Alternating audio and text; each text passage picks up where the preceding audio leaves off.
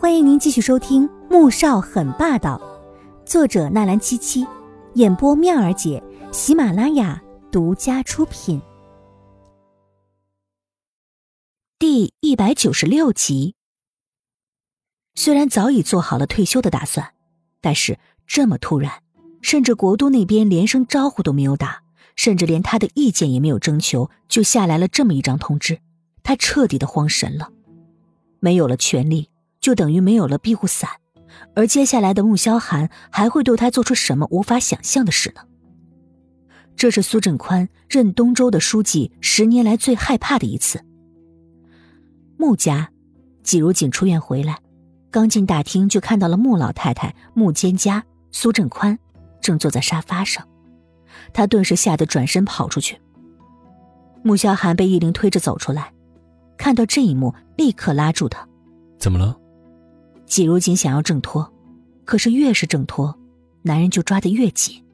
阿锦，别怕，有我在，谁也不能伤害你。是吗？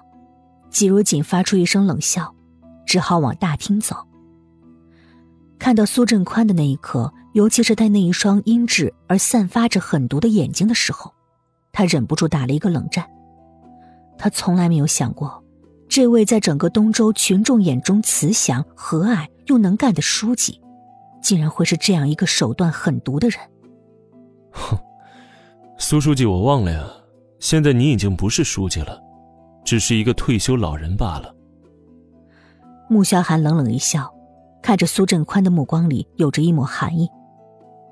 季如锦愣住了，很快明白了穆萧寒的话的意思。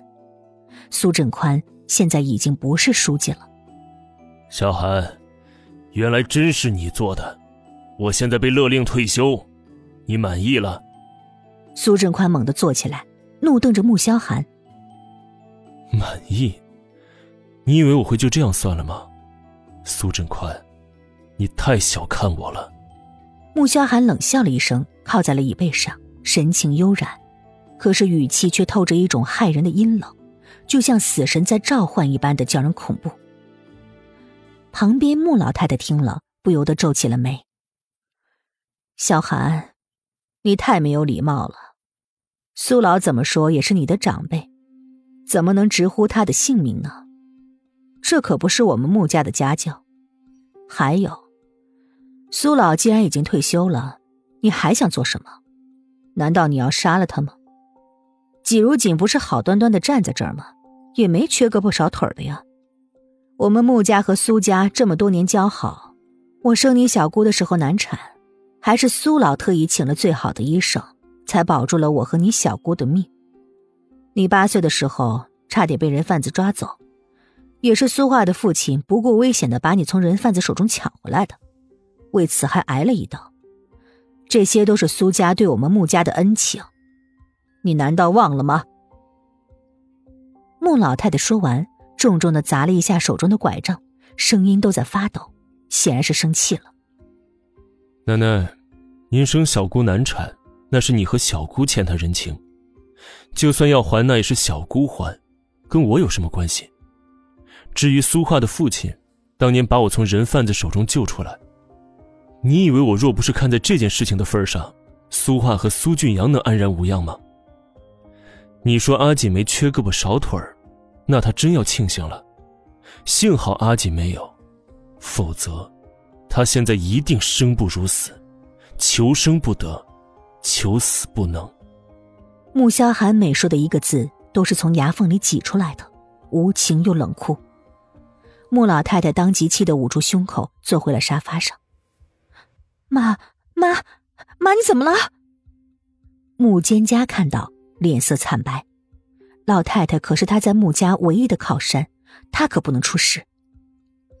穆老太太吃了一颗救心丸，又喝了两口水，靠在沙发上喘息起来。我没事，我不能死，不能让这个家被这个小狐狸精给毁了。穆老太太目光阴冷而严厉的看向了季如锦，显然，这个狐狸精指的就是他。季如锦吓了一跳，心情复杂的看了一眼身旁的人，他以为穆萧寒因为苏画的关系。不会对苏家做什么，可没有想到，他的动作会这样的快。还有，刚才他说的什么？那个手指是什么意思啊？不会是……想到这儿，他的心猛地一跳，担心的看向他。